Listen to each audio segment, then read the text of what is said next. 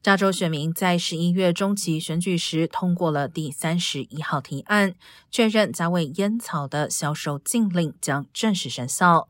而周三就是新法生效的第一天，零售商将不可以继续贩卖水果或糖果口味的电子烟弹夹。